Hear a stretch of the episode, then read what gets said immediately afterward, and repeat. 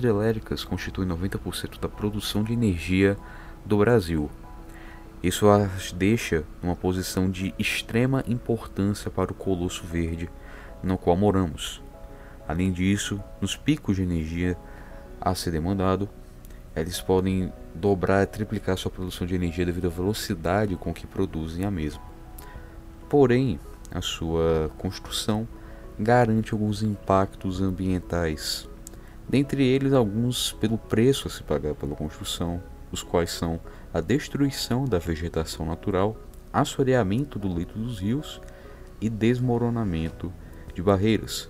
A destruição da mata, da vegetação, assoreamento do leito dos rios vai acabar causando mudanças na relação entre indivíduos e até mesmo da captura de carbono na região, o qual iremos falar mais tarde. Porém, aproveitando a questão dos seres vivos, teremos algumas alterações na relação das comunidades, dentre elas a introdução de espécies exóticas no reservatório, o que é totalmente prejudicial, pois a introdução de espécies exóticas vão alterar a relação da comunidade e da população dos seres que ali vivem, a poluição das águas, também na mata, a alteração do pH do ácido da região e também perda da flora e da fauna aquática e também terrestre, o que novamente, mais perda da flora, equivale a uma menor captura de carbono na região.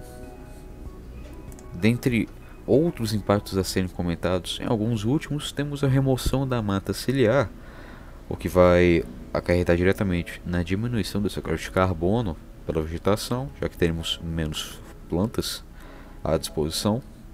Teremos também aumento da pesca predatória, que o aumento da pesca predatória vai causar é, a diminuição da fauna aquática, e a diminuição da fauna aquática já acontece justamente com a introdução de espécies exóticas nos reservatórios e na poluição da água. Teremos também a implantação de uma barreira física, que é justamente a usina, que vai impedir migrações sazonais de espécies animais. Isso vai perturbar o equilíbrio do ecossistema. E por fim teremos a diminuição do sequestro de carbono, como vim tanto falando, pois com menos mata, menos plantas, o sequestro de carbono, pelas mesmas, né, irá acarretar numa menor quantidade de carbono a ser utilizado nas fotossínteses, deixando mais carbono na atmosfera. E quanto mais carbono, nós sabemos que o efeito estufa irá aumentar, aumentando consequentemente a temperatura do planeta. Isso é totalmente prejudicial para a mata. Então percebemos aí um efeito dominó, a qual menos mata acarreta do menor corte de carbono, menor corte de carbono, aumento do efeito estufa, efeito estufa maior temperatura, maior temperatura, mais mata vai morrer.